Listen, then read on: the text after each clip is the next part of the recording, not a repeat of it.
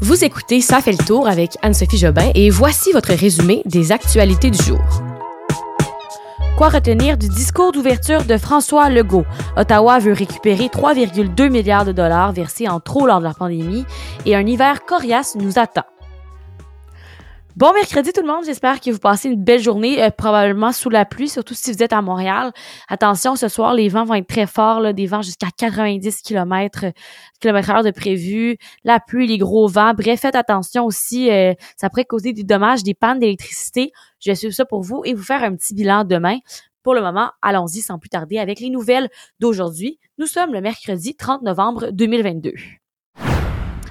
En ce moment a lieu le discours d'ouverture, le discours inaugural de François Legault, qui dévoile ses priorités. C'est un discours qu'il fait à l'Assemblée nationale devant les députés et qui est filmé par tous les médias. Et euh, ça doit donner le ton à ce second mandat des caquistes hein, qui sont à la tête du Québec. En même temps, je vous parle, j'essaie de voir s'il y a des nouveaux grands points qui ont été euh, abordés, parce que là, il est en train de mentionner ces grands thèmes. Le discours devrait se finir vers peut-être 16 heures, même peut-être plus tard. Alors, heure un peu trop tard pour enregistrer l'épisode. Voilà pourquoi j'essaie de, de suivre ça en direct pour vous.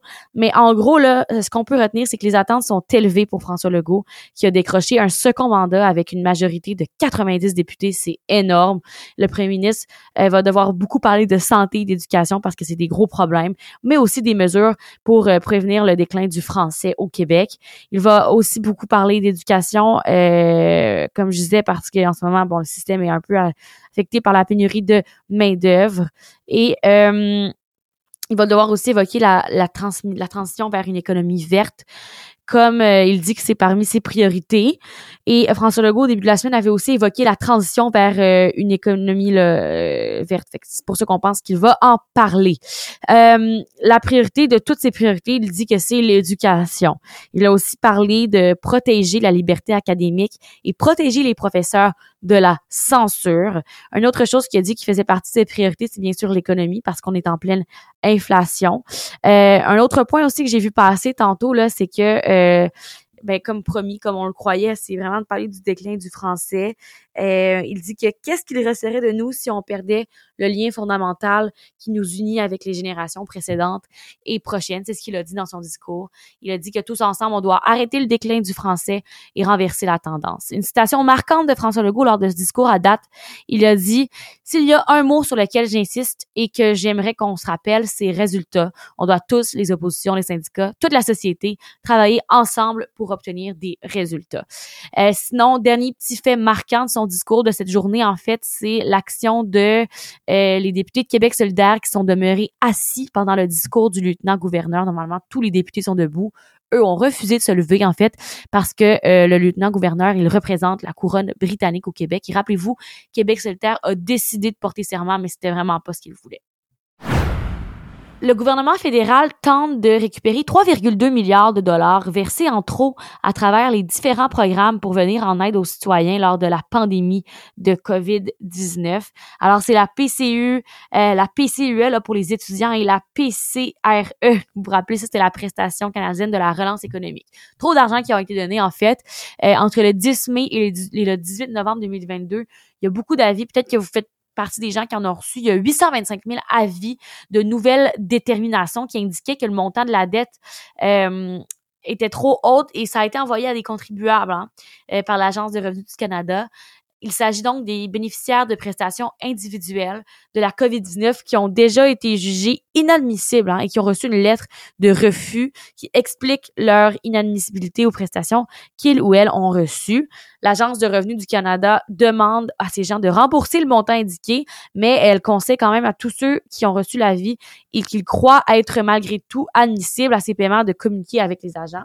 C'est un travail de vérification globale hein, pour tous les dossiers qui va s'échelonner jusqu'en 2025 parce que le délai de prescription pour le recouvrement des dettes euh, liées à la PCE, c'est sur six ans. Fait que ça va être long, mais on va y arriver.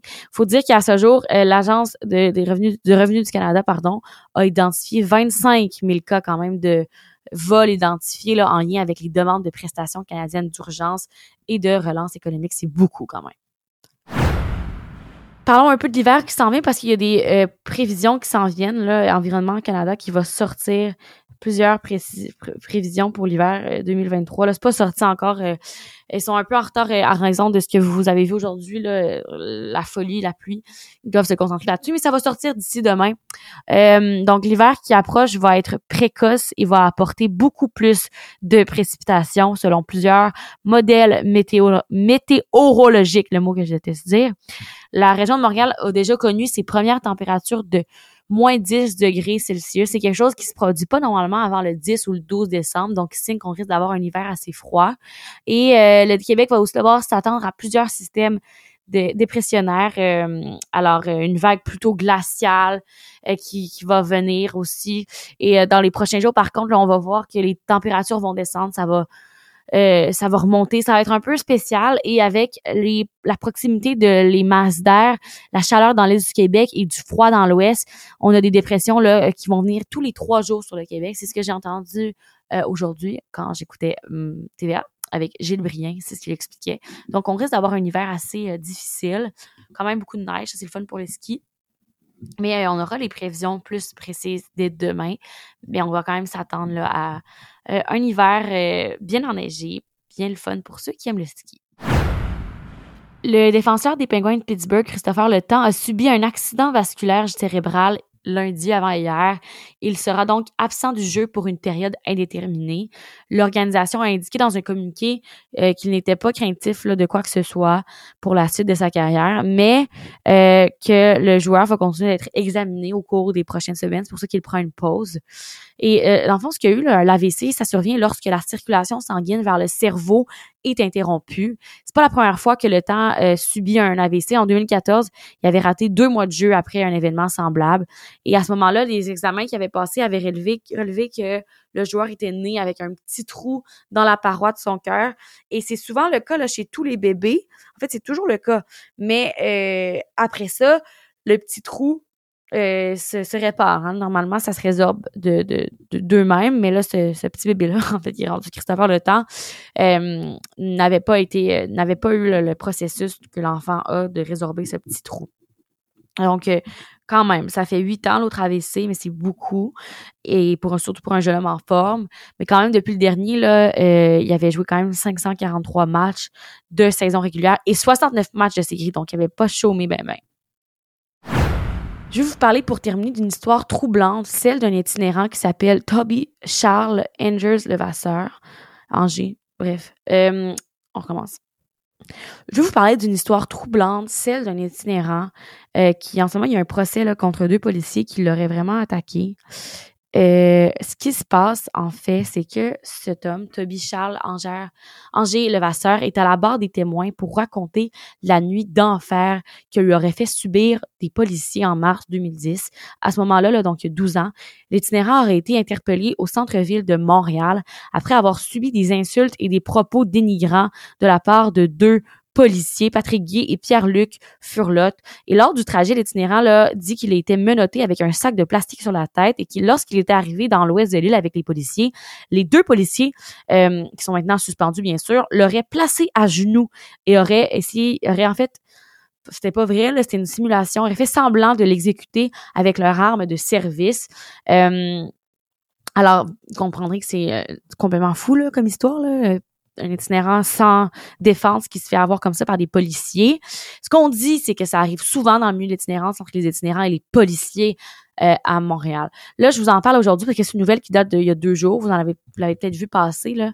Mais la nouvelle, c'est que là, on est, on il y a un procès là, entre l'itinérant et les deux policiers.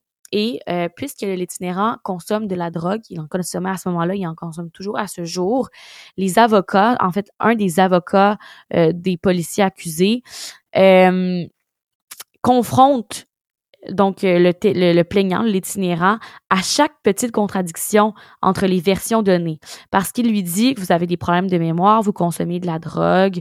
Euh, je le cite, il dit comment réconcilier ce que vous avez dit lors de votre déclaration au policier, lors de l'enquête, blablabla.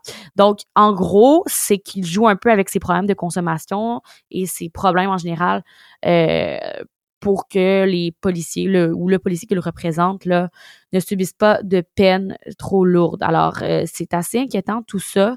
Euh, bon, c'est sûr que il y a eu des différents témoignages. L'itinérant, M. Angère Levasseur, a fait des déclarations un peu divergentes. Une fois qu'il a dit aux policiers que euh, les policiers l'avaient sorti de l'autopatrouille en l'agrippant par le collet. Une autre fois, il a dit que les policiers l'avaient saisi par le bras.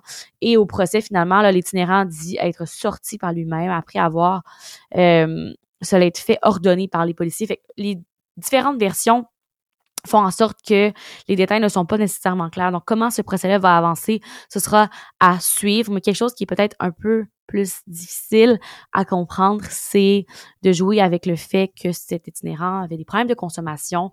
Bon, à suivre, mais c'est un procès quand même intéressant parce que de ce qu'on comprend et de ce que j'entendais d'une entrevue aujourd'hui euh, d'une ancienne itinérante, c'est que ça arrive assez souvent que les policiers font de l'abus de pouvoir comme ça avec des itinérants. Je dis bien, je cite quelqu'un, je ne sais pas si c'est vrai, mais c'est ce qu'on croit, euh, c'est ce que plusieurs témoignages disent dans le milieu de l'itinérance. Je termine ça avec un petit retour dans le passé. Ça fait longtemps. On retourne au 30 novembre 1982 alors qu'un album légendaire sortait, l'album de Michael Jackson, Thriller, qui est devenu l'album le plus vendu au monde et qui a gagné là euh, environ 8 Grammy. En fait, 8 Grammy, euh, c'est beaucoup. Et euh, cet album-là, ben, on l'écoute toujours, même si Michael Jackson n'est plus sur cette terre. Et voilà, merci beaucoup d'avoir été là. On se dit à demain pour un dernier rendez-vous cette semaine pour parler d'actualité. À demain, merci beaucoup tout le monde.